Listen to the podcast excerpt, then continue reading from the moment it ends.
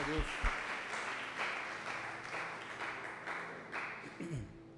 Amém. Nós cremos em um Deus da Trindade divina. A Trindade divina é Deus Pai, Deus Filho e Deus Espírito Santo. Amém? Nós temos o Deus Pai, que é Elohim, ele é conhecido como Elohim no Velho Testamento, o Todo-Poderoso. Nós temos o Deus Filho, que ele é Yeshua, para nós Jesus, Jesus, né? Emmanuel, Deus conosco, e temos o Deus, o Espírito Santo, que em hebreu o nome dele é Rua Hakodesh, que quer dizer vento de vida, sopro de vida, sopro de Deus.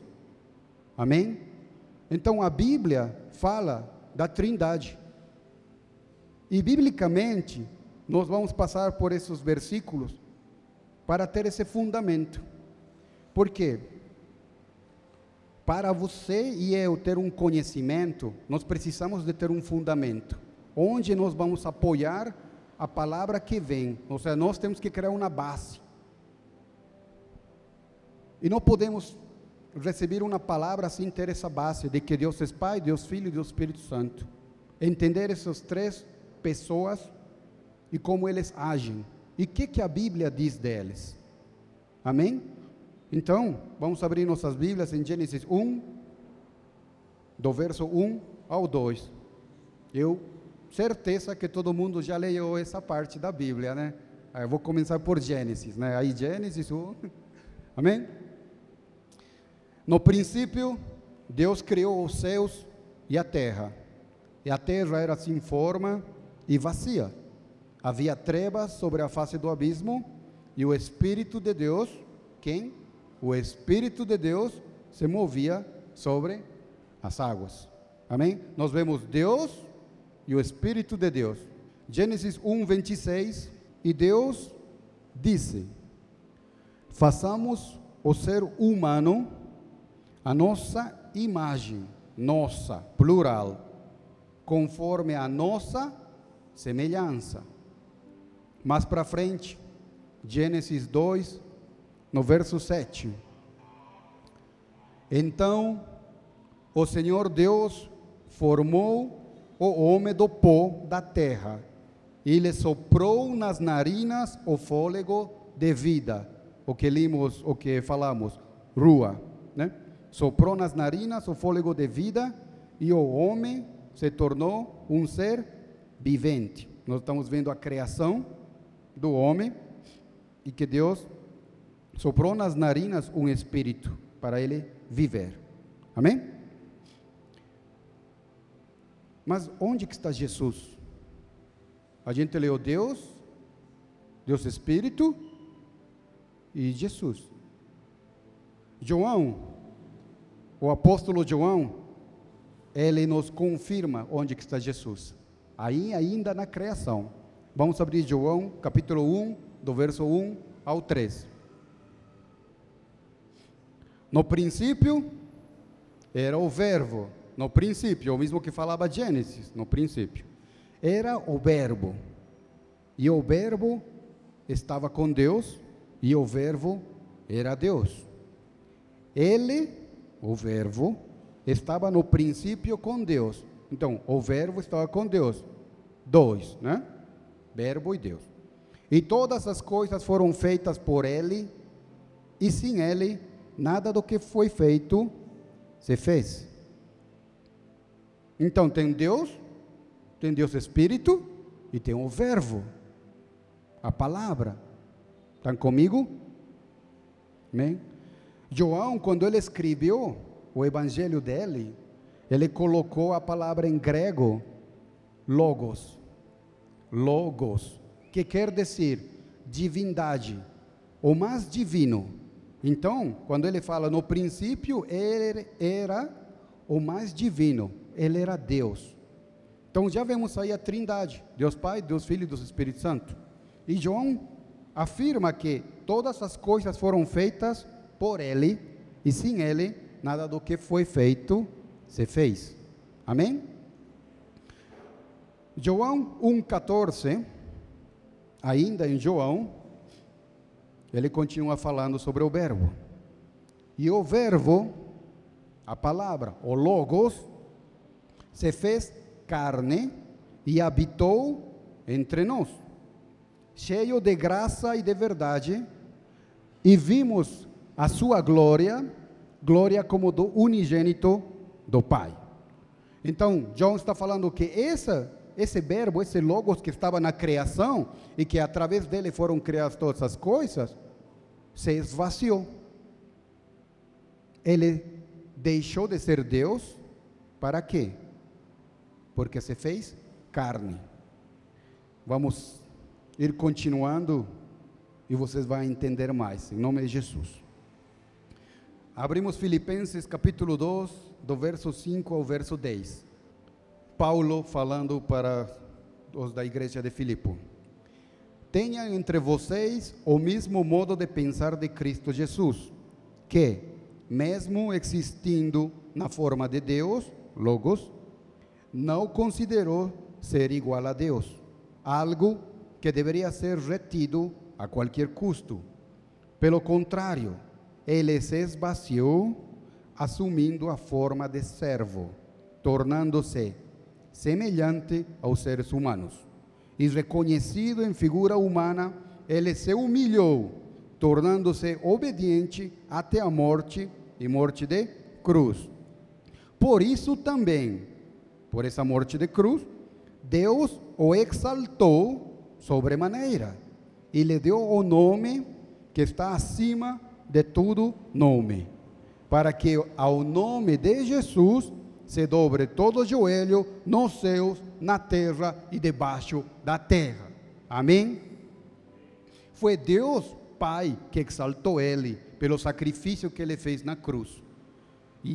Paulo confirma que ele se esvaziou, assumindo a forma de servo, se humilhou. Abre comigo Mateus 1. Mateus, livro de Mateus, capítulo 1, do verso 18 18, 24. Obrigado. O nascimento de Jesus Cristo, nascimento em carne, aquele logos que se fez carne. Amém? O nascimento de Jesus Cristo foi assim. Maria, a sua mãe, estava comprometida para casar com José. Mas antes de se unirem, ela se achou grávida pelo Espírito Santo. José, com quem Maria estava para casar, sendo um homem justo e não querendo envergonhá-la em público, resolveu deixá-la sem que ninguém soubesse. Enquanto ele refletia sobre isso, eis que lhe apareceu em sonho um anjo do Senhor. Repete comigo: anjo do Senhor. Amém. José, filho de Davi, não tenha medo de receber Maria como esposa, porque o que nela foi gerado, o filho, é do Espírito Santo. Ela dará à luz um filho, e você porá nele o nome de Jesus, Yeshua, que quer dizer Salvador, porque ele salvará o seu povo dos pecados deles. Então, Jesus, Yeshua, Jesus, Salvador.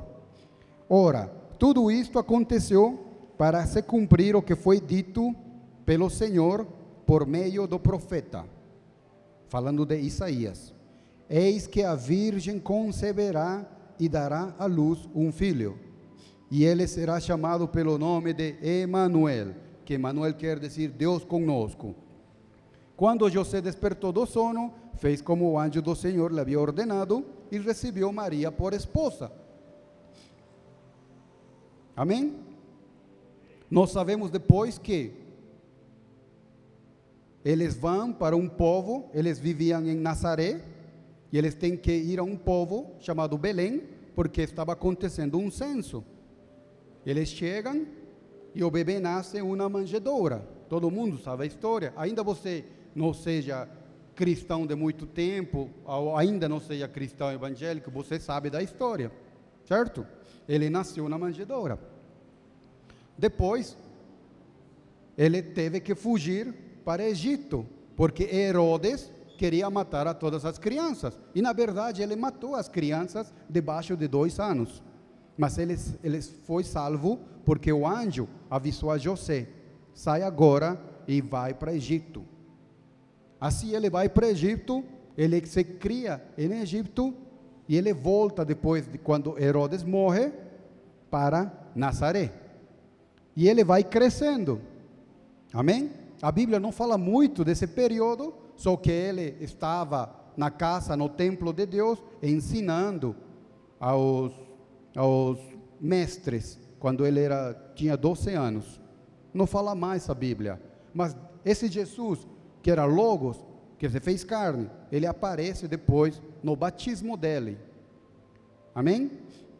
Eu quero colocar para vocês que no Velho Testamento, antes de Jesus nascer, a manifestação de Deus se chama teofania. Teofania. A manifestação de Deus é, acontecia, e nós vemos isso na história de Moisés.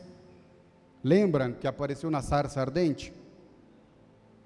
Alguém lembra? Um, dois, amém. Isso se chama teofania, manifestação de Deus. Aparece na sarça ardente um anjo do Senhor, como capitão do exército, aparece para Josué. Lembram que Josué estava pronto a sair para Jericó e um anjo do Senhor aparece e diz para ele: Tira os sandálios de teus pés, porque é terra santa. Aí ele dá a estratégia que você dará sete voltas. Era teofania, Deus manifestando-se. Também aparece para Abraão, quando Deus vai destruir Sodoma e Gomorra, se você não sabe essa história, não se preocupe. Como falamos, vai ser uma semente, depois você vai entender. O Senhor aparece com dois anjos para Abraão e fala: Eu vou destruir Sodoma e Gomorra. E aí Abraão diz para ele: Mas se tivesse 50, 50 santos, 45, e vai diminuindo. E ao final, o Senhor fica com Abraão e dois anjos vão a destruir Sodoma e Gomorra. Essa também era uma teofania. Só que agora já não existe mais teofania. O mesmo Deus se fez carne. Se chama de encarnação. Então, o Deus se fez carne. Ele veio como um bebê. Ele se humilhou. Quando a palavra diz se humilhou, deixou de ser Deus. Pensa comigo, um bebê precisa alimentar, ser alimentado. Tem que trocar a fralda, ele é dependente de ti. Imagina o Deus Todo-Poderoso, que por ele, através dele foram criadas todas as coisas, sendo dependente. Ele se humilhou e se fez carne. Então agora não se fala mais de teofania e sim de encarnação. Esse mesmo Jesus aparece nas Escrituras no batismo. Abre comigo Mateus 3, do verso 13 ao 17. Por esse tempo, Jesus foi da Galileia para o rio Jordão. A Galileia é uma província, como se fosse uma província, e Nazaré uma cidade. Ele estava na Galileia e disse que ele desce para o rio Jordão. Quem estava no rio Jordão? João Batista, o primo dele, a fim de que João o batizasse. João, porém, quis convencê-lo a mudar de ideia, dizendo: Eu é que preciso ser batizado por você, e é você que vem a mim.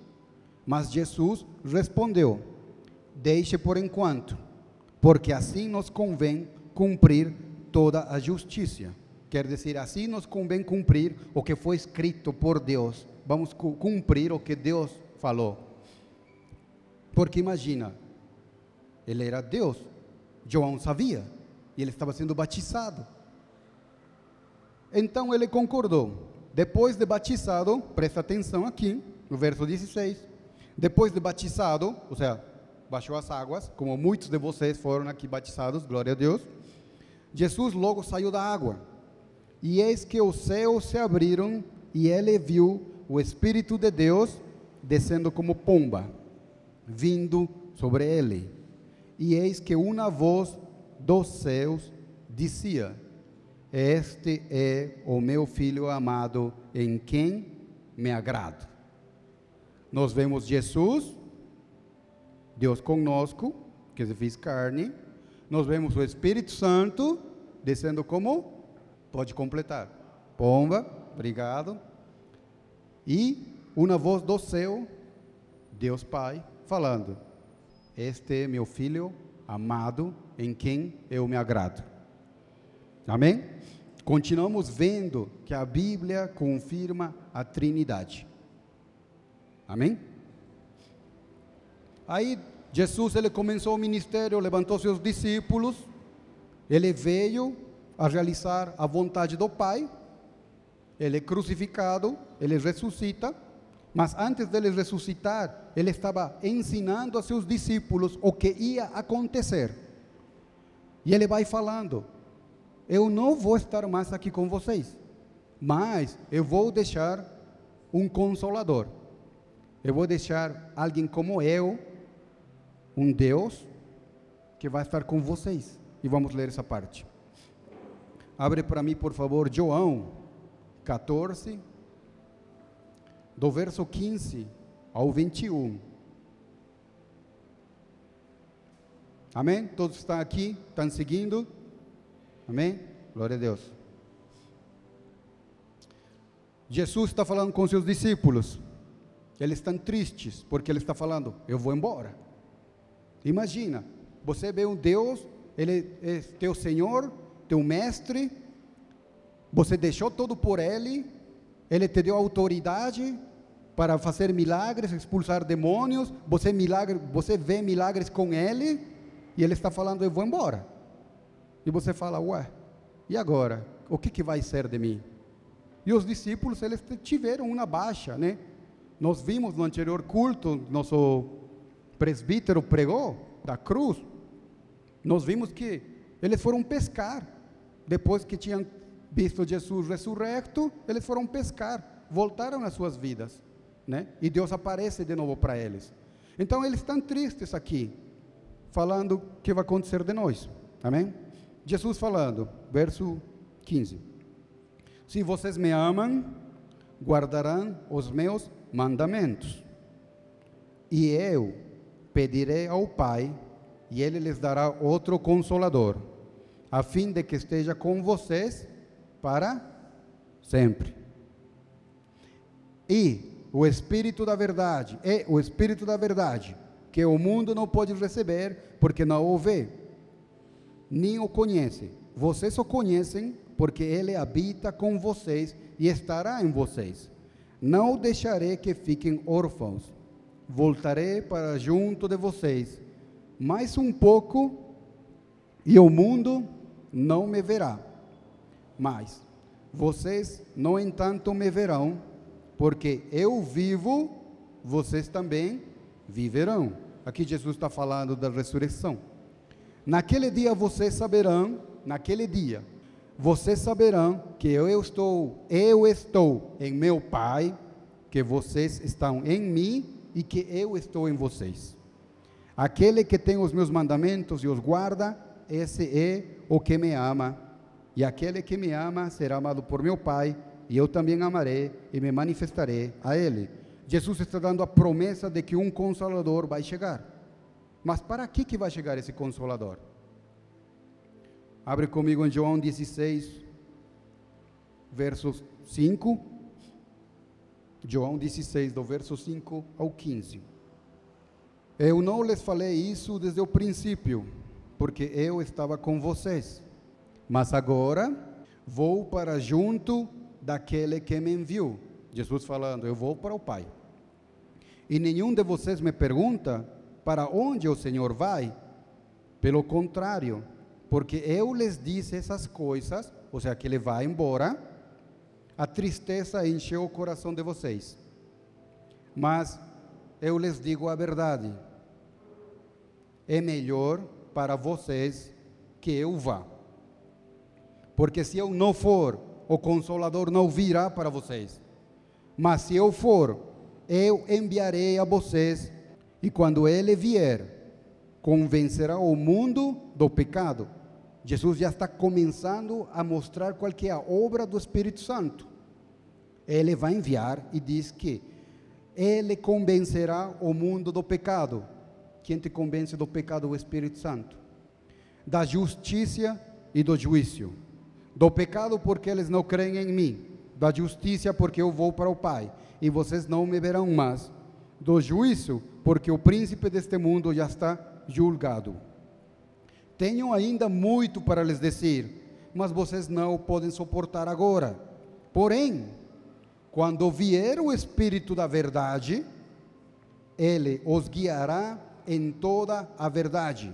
Ele não falará por si mesmo, mas dirá tudo o que ouvir e anunciará a vocês as coisas que estão para acontecer. Ele, o Espírito Santo, me glorificará, glorificará Jesus, porque vai receber do que é meu e anunciará isso a vocês. Tudo o que o Pai tem é meu.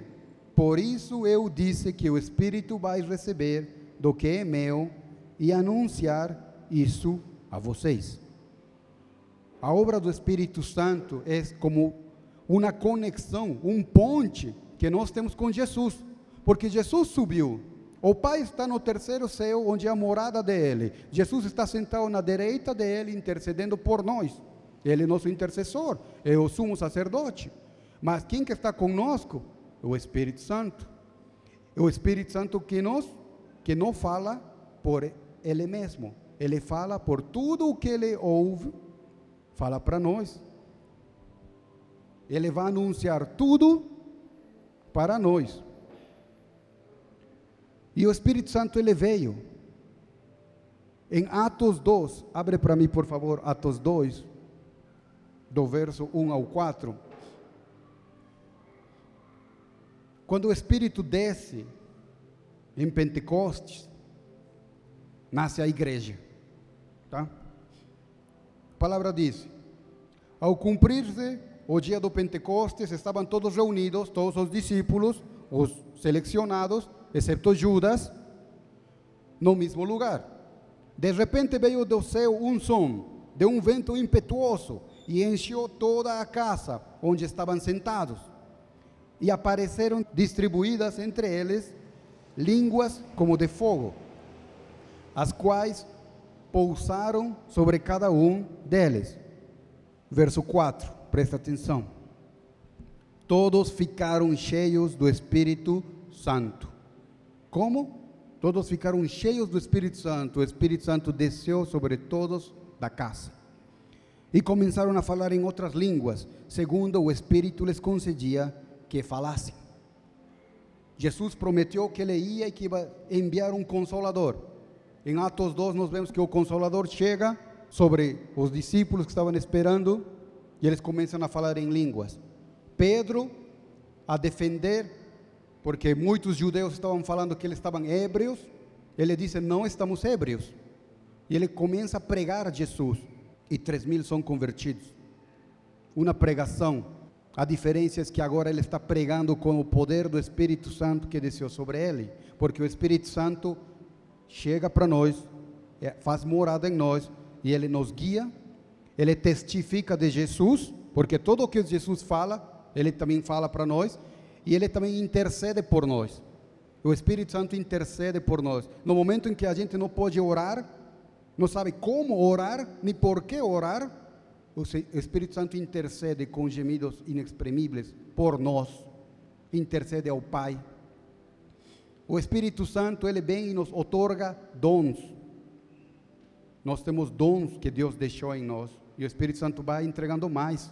Segundo, a vontade dele o dom para edificar a igreja. Se essa igreja precisa de profecia, se essa igreja precisa de interpretação de línguas, para a edificação da igreja, o Espírito Santo deixa dons nos membros, porque a igreja tem que se fortalecer. E parte de nós, em nossa oração, pedir que o Espírito Santo deixe alguns dons. O Espírito Santo também faz de que nós produzamos frutos, os frutos do Espírito. Nos guia na verdade, nos transforma a imagem de Cristo. Ele veio para nos ajudar. Ele é nosso auxiliador, nosso ajudador. Ele é Deus nos ajudando. A gente, antes, eles tinham que ir ao templo. Agora o templo somos nós. Amém? Tudo isso, tudo isso, para falar que há um Deus Pai, um Deus Filho e um Deus Espírito Santo. Para entender que Deus Pai está em cima, Jesus do lado e Espírito Santo em nós. Mas ainda assim, Deus é soberano, omnisciente, omnipresente e está em todo lado. Amém? Então entendemos que Jesus se tornou humano, ele, ele se fez humano, se fez carne, e ele veio a revelar o plano de Deus, Pai. O plano de Deus Pai é que você e eu voltemos com Ele que nós estejamos mais uma vez do lado dele. E isso só pode acontecer se nós não temos pecado. E o pior é que a gente já nasce com pecado. Então, como que a gente pode ficar com Deus se já nasce com pecado? E durante minha vida eu vou adquirindo mais pecados pela minha cultura, pelo, pelo onde eu vivo, pela tradição, eu vou pecando até por ignorância. O plano de Deus foi: eu sei que vocês vão pecar, mas eu vou deixar meu filho pegar essa autoridade do pecado e de Satanás, tirar a autoridade deles, para ele poder perdoar vocês. Eu vou explicar melhor. Na palavra do, do o amor de Deus, eu tinha falado dessa analogia, eu considero prudente fazer a mesma aqui.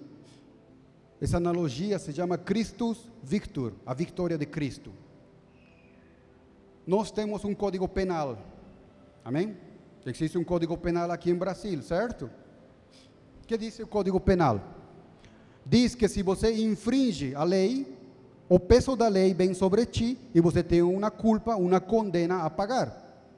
Ou seja, como exemplo, se um cidadão ele rouba, ele vai para um juízo.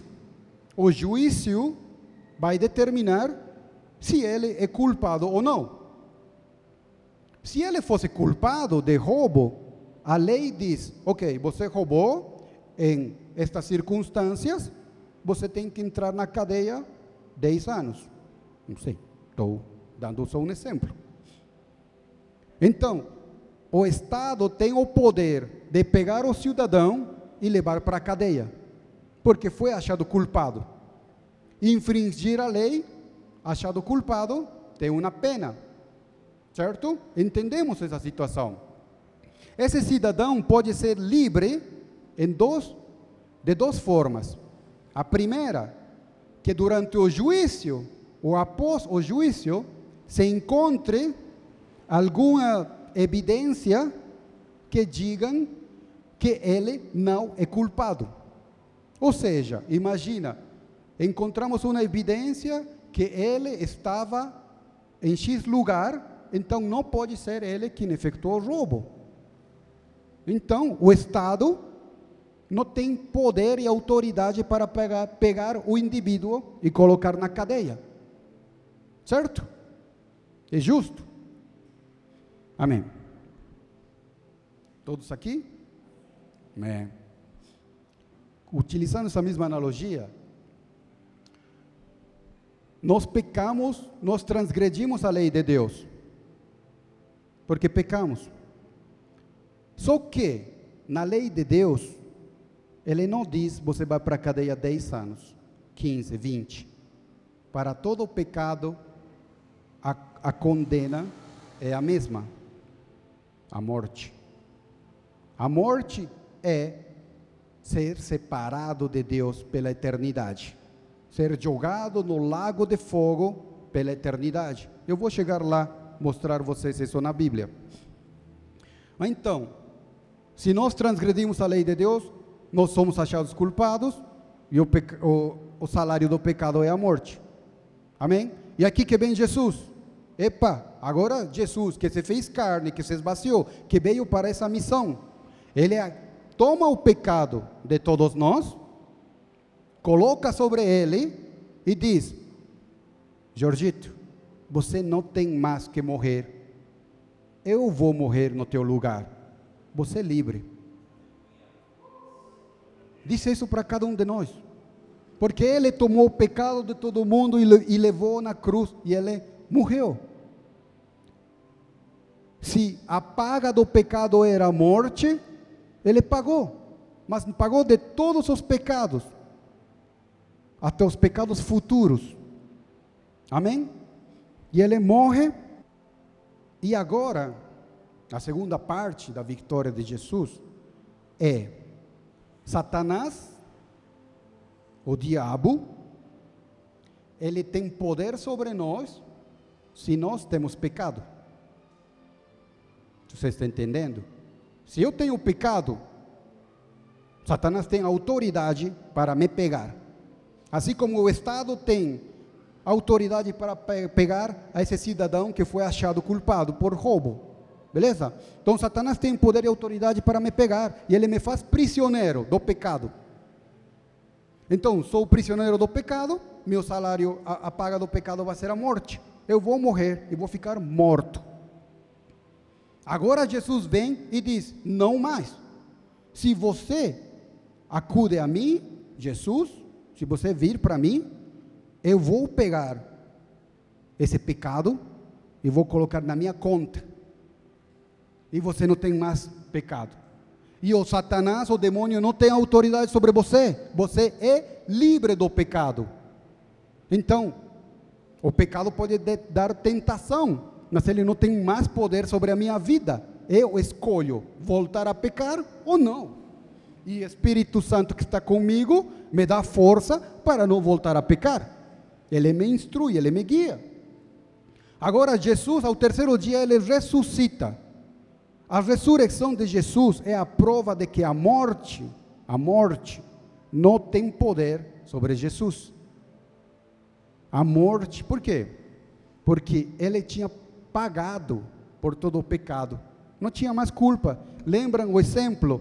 A pessoa, ela saía livre se alguma evidência mostrava que ele não era culpado. Ou ele pode sair livre após cumprir a condena. Ah, eu fui julgado 10 anos, vou para a cadeia. Não existe nenhuma evidência para me tirar da prisão. Mas quando eu cumprisse meus 10 anos, minha condena, eu posso sair, eu sou livre.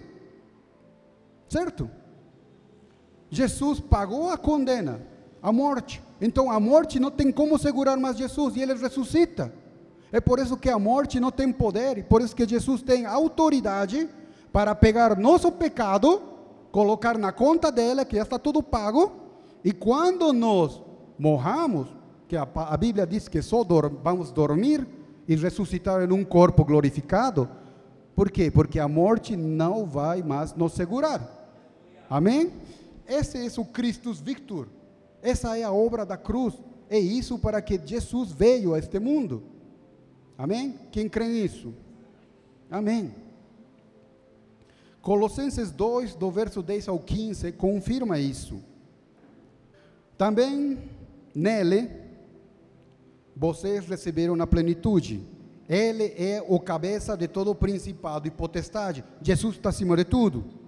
Nele também vocês foram circuncidados, não com uma circuncisão feita por mãos humanas, mas pela remoção do corpo da carne, que é a circuncisão de Cristo, tendo sido sepultados juntamente com Ele no batismo, no qual vocês também foram ressuscitados por meio da fé no poder de Deus que os ressuscitou dentre os mortos.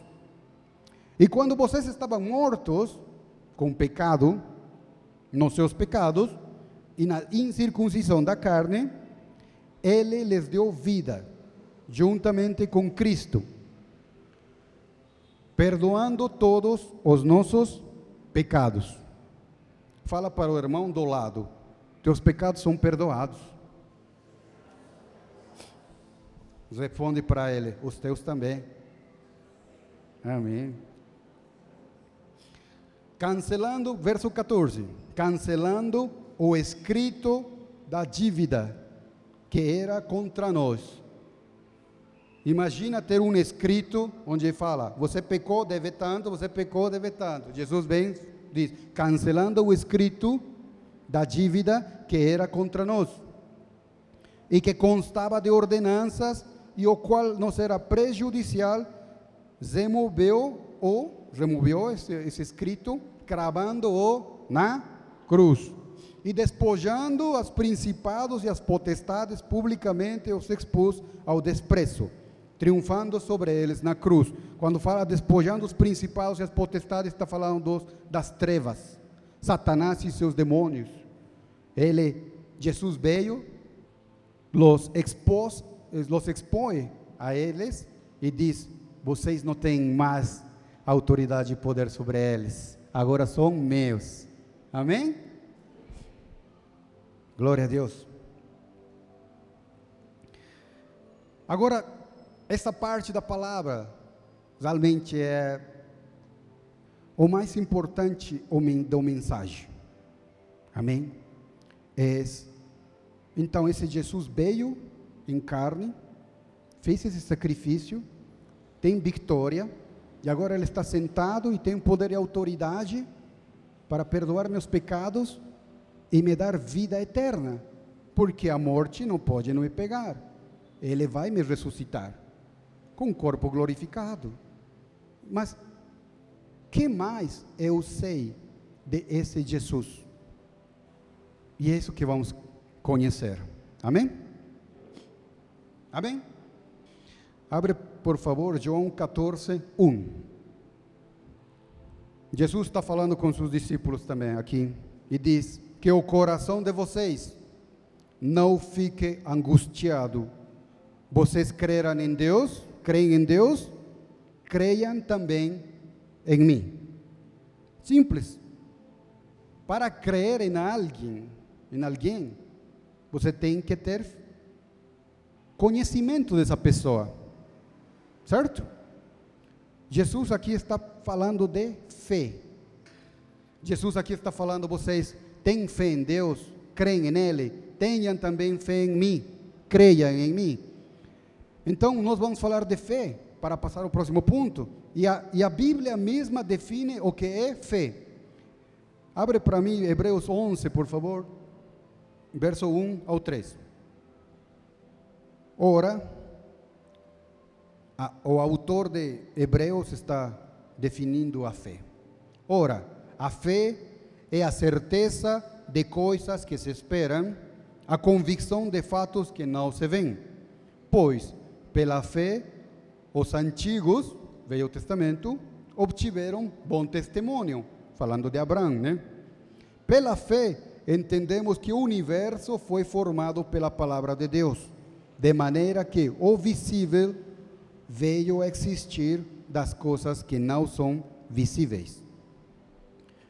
Ainda assim, quando a gente lê, fica um pouco difícil e complexo de entender, certo?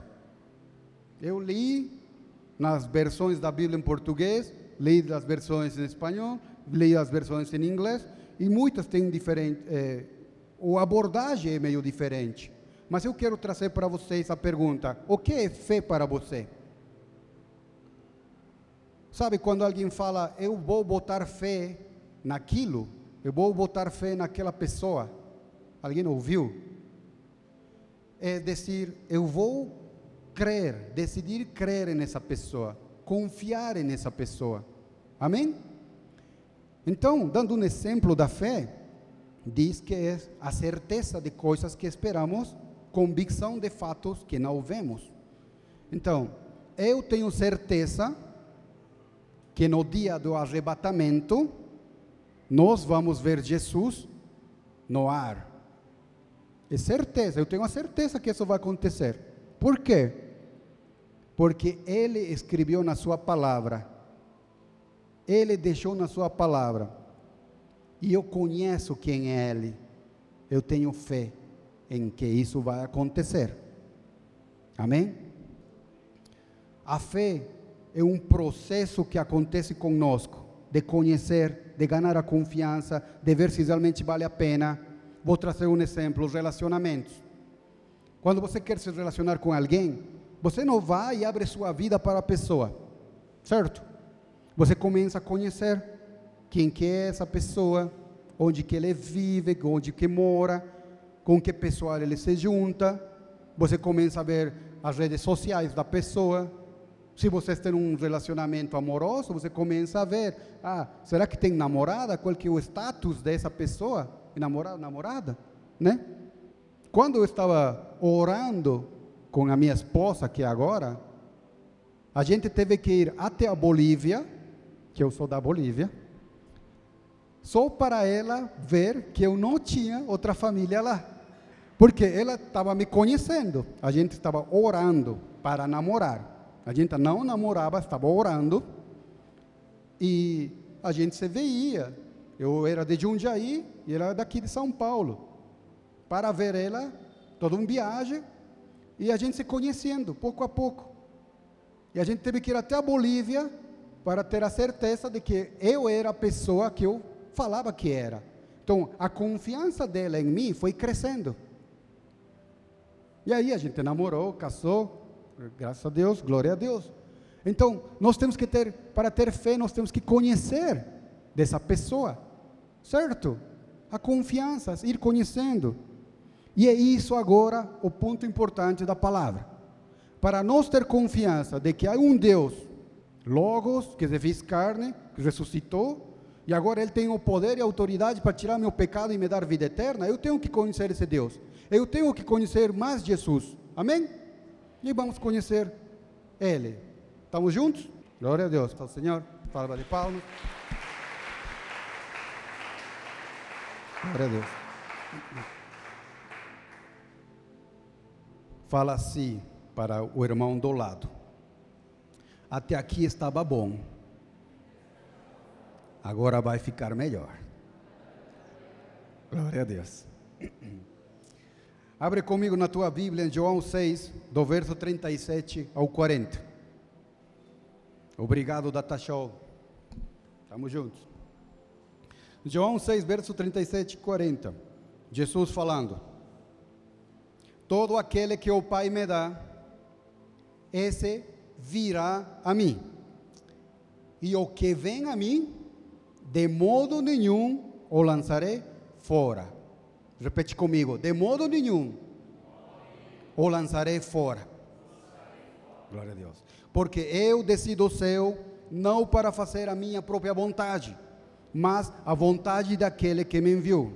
E a vontade de quem me enviou é esta: que eu não perca nenhum de todos os que ele me deu. Pelo contrário, eu os ressuscitarei no último dia. A vontade do Pai, eu não perca, por isso que Ele é o bom pastor que deixa as 99 e vai procurar uma, e Ele vai dar, ressuscitar no último dia. Verso 40: De fato, a vontade de meu Pai é que todo aquele que vir o Filho e nele crer, todo que ver o Filho e nele crer, tenha vida eterna e eu os ressuscitarei no último dia. Amém? Nós chegamos ao Senhor de uma forma, Senhor, eu sou pecador. E o Senhor sabe, diz assim: Eu sei. Porque nós somos pecadores desde que nascemos. Pelo, pela herança de Adão. Tá? Nós falamos, Senhor, me perdoa. E o Senhor diz: você está perdoado. Se nós vemos os, as parábolas e a vida de Jesus, ele nunca, nunca julgou alguém. Quando alguém vinha com pecado, ele não dava nenhum sermão para ele, só falava ser perdoado. Vê, e não peques mais. Por isso que Jesus disse: El que vem a mim, de modo nenhum o lançarei fora.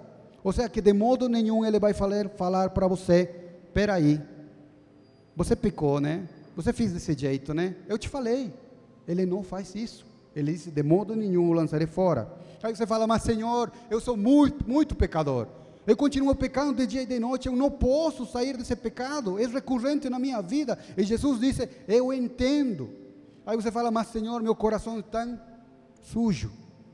Eu tenho pecado por todo lado, Senhor. É mais, Senhor, eu peco contra o Senhor, peco contra o Senhor todos os dias. E ele diz: Calma, então eu sou a melhor pessoa para te perdoar, né? E, e nós continuamos chorando, assim, Senhor, eu sou, sou muito pecador, eu não posso. E Ele continua nos perdoando, porque o coração dele é: eu vim aqui com essa razão. Quando nós nos seguramos em Ele, Ele é mais forte que nós. Deixa eu te dar um exemplo. Eu tenho uma filha de dois anos e meio, se chama Lorena. Ela está na fase de querer ter muitas aventuras. Ela sobe no escorregador, sabe, no brinquedão. Ela vai para a piscina. E em todas essas aventuras que são muito altas, meio difíceis para ela, ela chama para eu segurar a mão dela. Pai, bem, eu vou, seguro a mão dela, eu seguro ela, e ela tem a confiança de realizar a atividade. Mas ela não tem a força suficiente que se quando ela estivesse caindo, a força dela vai segurar ela. Deu para entender? Se ela estivesse caindo, ainda ela quisesse, ela não tem força suficiente para se segurar em mim. Ela pode cair. Mas eu, o pai dela, eu também seguro ela. E ainda a força dela fraquejasse, a minha não vai fraquejar. Jesus é assim conosco. Pai, eu sou um pecador. Eu sei. Pai, eu não aguento mais. Estou contigo. Eu já te perdoei. Amém? Deus.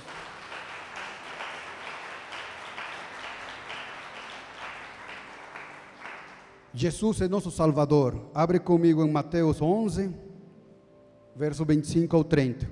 Meu Deus, me ajuda com o tempo. Mateus 11, 25 ao 30. Por aquele tempo, Jesus exclamou: Graças te dou, ó Pai, do céu e da terra, porque escondeste estas coisas dos sábios e instruídos e as revelaste aos pequeninos. Sim, ó Pai, porque assim foi de teu agrado. Tudo me foi entregue por meu Pai.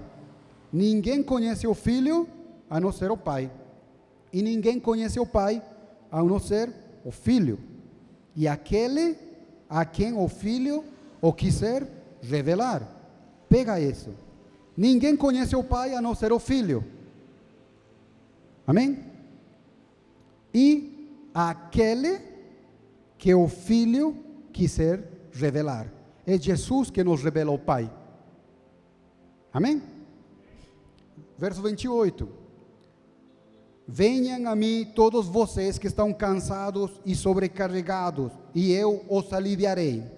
Tomem sobre vocês o meu jugo e aprendam de mim, porque sou manso e humilde de coração, e vocês acharão descanso para a sua alma, porque meu jugo é suave e meu fardo é leve. Quem entende a figura de jugo? Já foi pregado aqui no trono da graça, eh, nossos presbíteros pregaram sobre o jugo, né? esse madeiro que colocavam nos boi para arar a terra. Jesus disse: O meu jugo é suave. Em outras versões, diz: Meu jugo é bendito. Meu fardo é leve. É como se nós estamos em um oceano Pegam a ideia, um oceano de pecado e de trevas. Estamos nos afogando. Estamos boiando e estamos nos afogando. Não tem jeito, a gente vai afogar um dia. E Jesus vem e fala: toma esse colete salva-vidas. É colete. Sim. Toma esse colete salva-vidas. Esse é meu jugo. É bendito, é abençoado, é para te salvar. Mas nós que falamos, não, como vou colocar outra coisa em cima eu, eu vou afogar mais. Não, o jugo de Deus é diferente. Amém? Ele diz: Eu sou manso e humilde de coração. Quando a gente lê o manso, é aquela pessoa que abre mão da vontade dele. Ele é manso. Ele abriu, abriu mão da vontade dele para cumprir a vontade do Pai. Ele é manso. Ele é humilde, porque ele sendo Deus, ele se, se fez servo. A gente vê nas empresas, você não pode aceder ao, ao CEO, né? Você vai pelo executivo ou secretário do CEO, você nunca tem acesso ao cara do cara. Certo? Jesus, ele é o cara, ele é Deus, mas a gente tem acesso a ele. Ele é humilde. Amém? Jesus, ele é como um doutor. Pega comigo esse exemplo. Jesus é como um doutor que ele encontrou a cura para uma enfermidade. E ele deixou a sua casa, a sua vida de doutor, a sua carreira, tudo, para ir com essa cura a lugares onde não tem acesso à cura. E ele chega ao lugar, vai na praça e diz: Ei, eu tenho a cura para essa enfermidade. Venha a mim, eu tenho a cura. Quanto custa? Nada. Eu tenho os recursos suficientes para prover a cura para todo mundo. Venha a mim. E o que, que a gente faz? Não. A gente vai se curar do jeito tradicional. Um dia isso vai curar.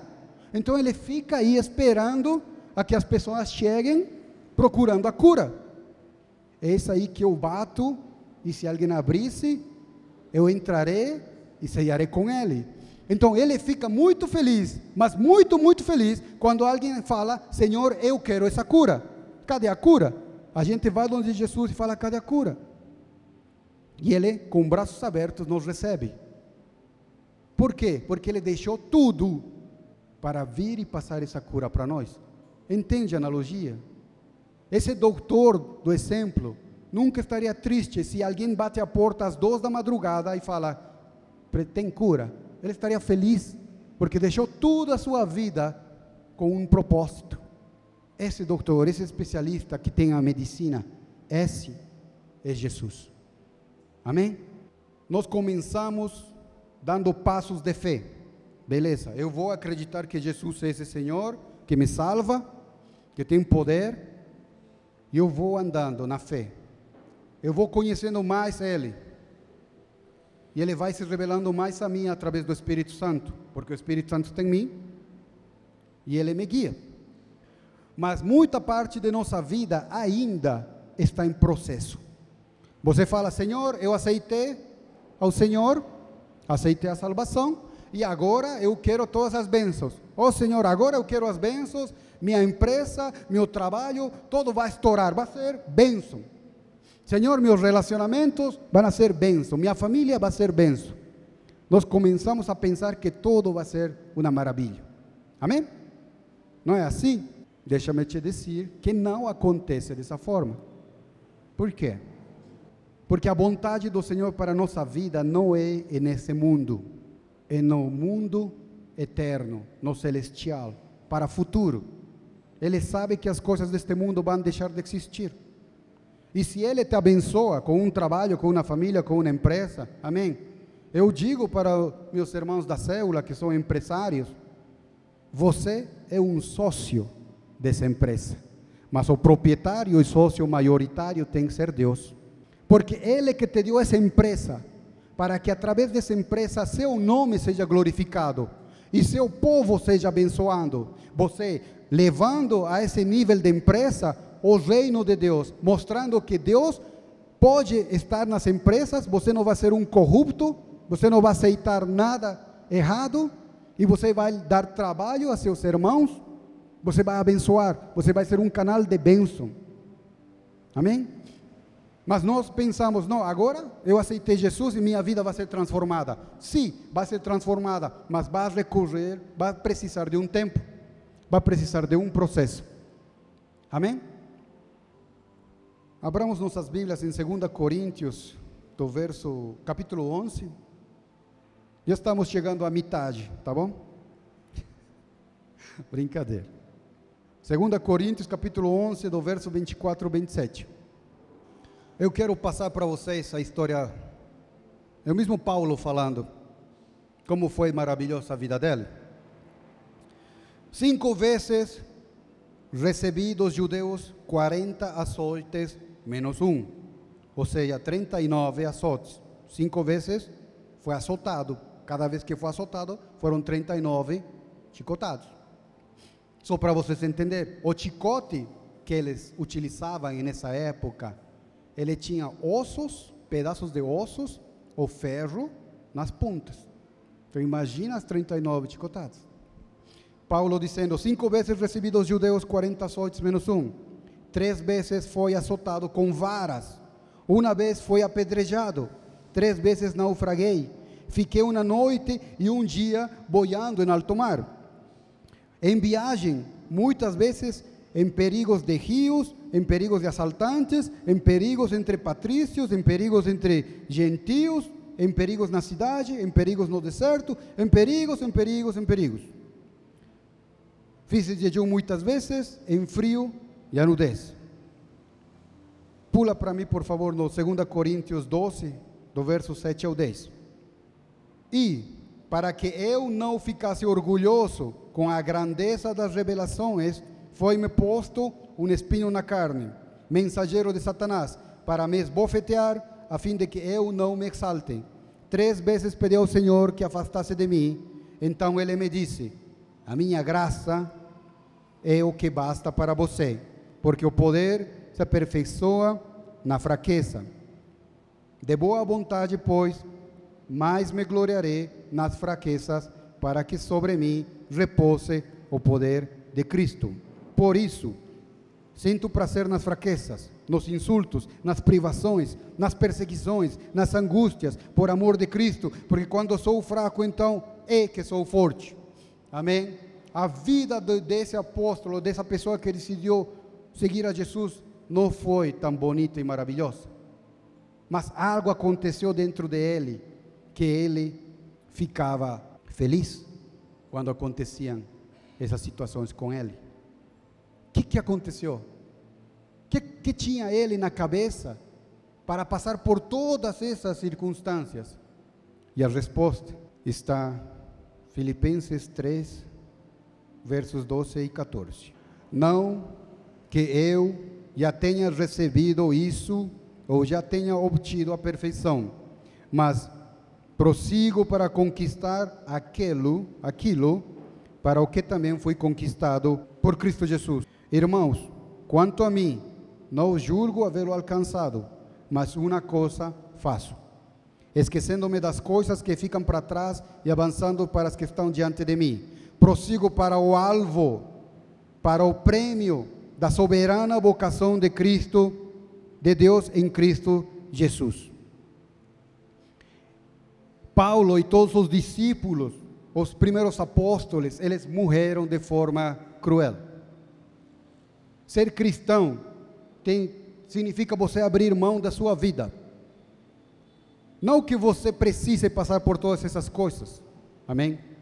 Mas é você falar: Senhor, se eu não vou ser o melhor trabalhador da minha empresa, amém? Se eu não vou ser reconhecido, não vou ser o CEO, vou sair na na magazine da Forbes. Amém. O que eu quero é fazer a tua vontade. Porque fazendo a tua vontade eu estou acumulando tesouros no céu. Por quê? Porque quando eu morresse e seja ressuscitado por ti e seja levado ao céu, eu receberei a minha coroa, o meu galardão.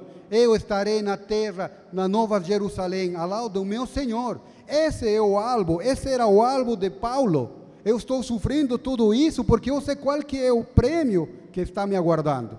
E todos os apóstolos pensavam dessa forma.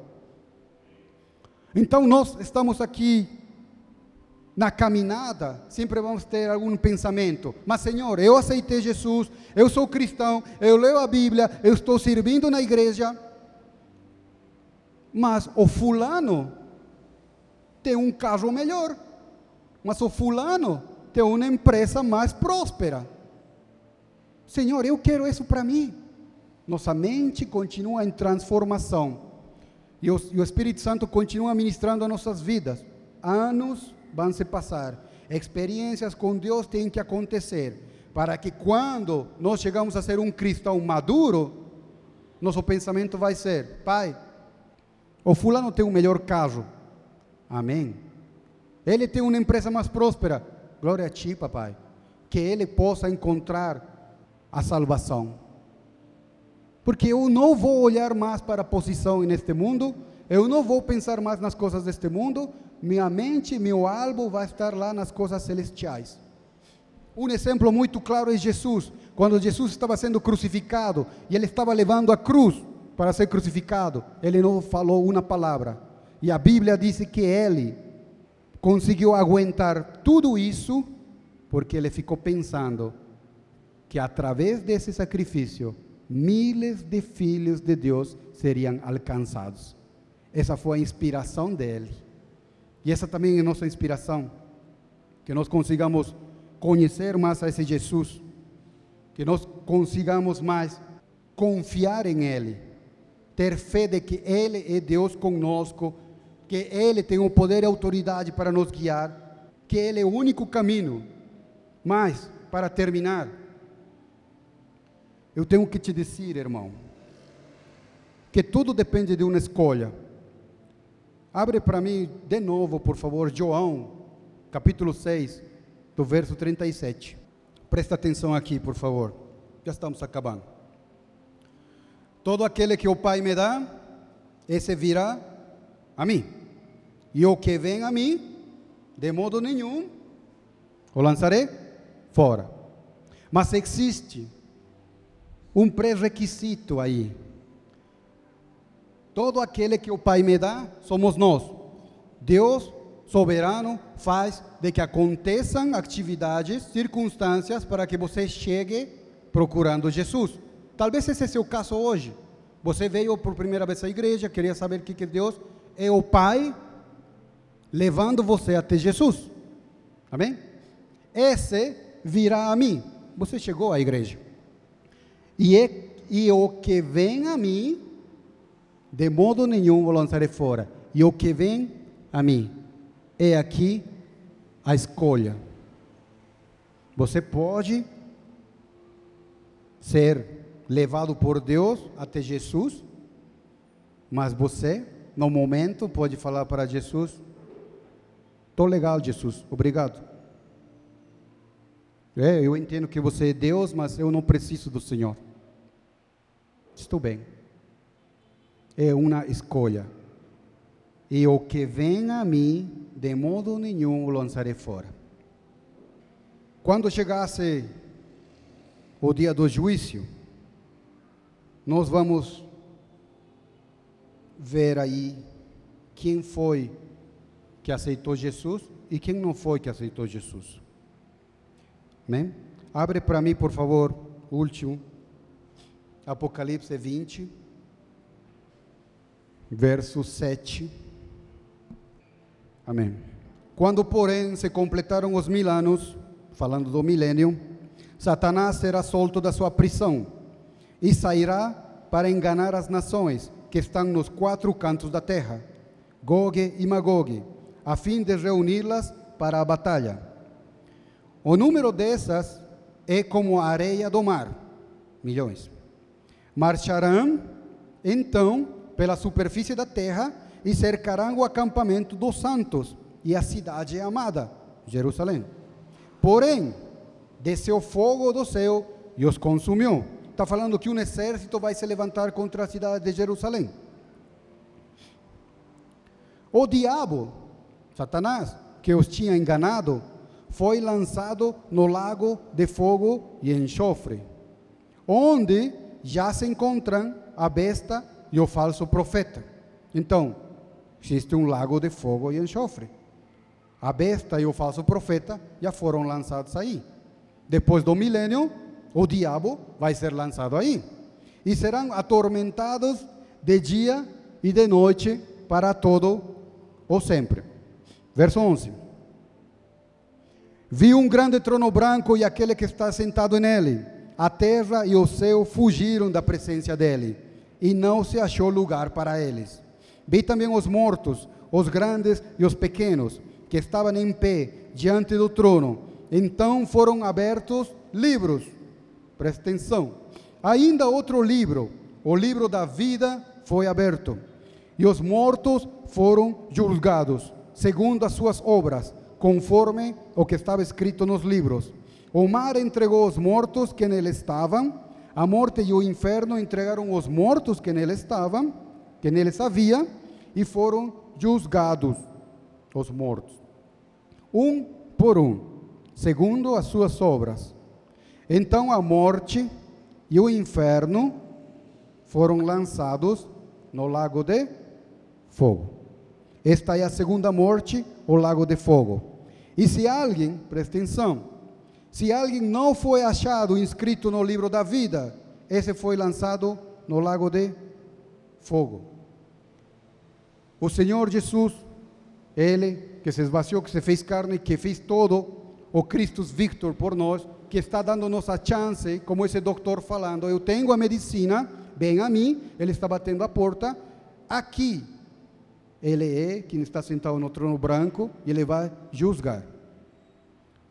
Todo aquele que não fosse achado escrito no livro da vida será jogado, lançado no lago de fogo, separado de Deus, a morte eterna. Então, você tem a sua escolha. Não somente de aceitar Jesus, que é a primeira e a mais importante, sim mas todos os dias nós temos a escolha de seguir Ele, conhecer Ele, ser mais parecido com Ele. E temos o Espírito Santo que nos ajuda e nisso. Pedir o Espírito Santo que nos ajude, ler a Bíblia, conhecer mais. É uma escolha. Eu vou pedir para vocês fechar seus olhos. Nós vamos orar. Esse momento é um momento para ti, que ouviu essa palavra, e se o Espírito Santo ministrou no teu coração, fala com Ele agora. Esse é o momento que você tem para falar com Ele. Todos temos uma escolha a ser feita. E quando você não escolhe, também está escolhendo.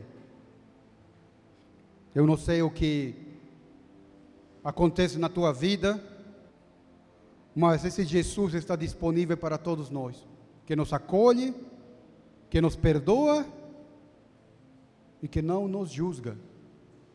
Ele só vai julgar lá no final. Mas nós temos a chance para não chegar a esse final e ser julgados por Ele. Temos a chance de, em lugar de ser julgados, estar nas bodas do Cordeiro com Ele, receber um galardão e viver na Nova Jerusalém. Continua em oração, um momento entre você e ele. Continua falando com ele. Você veio para esse momento. Seu coração foi ministrado, sua alma, seu espírito. Aproveita. Hum.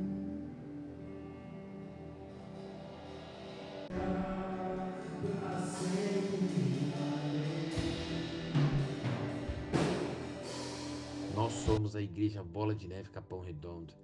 E se essa mensagem te abençoou, nos ajude a espalhar as boas novas de Jesus Cristo, compartilhando o link dessa mensagem com o máximo de pessoas possíveis e nas suas redes sociais.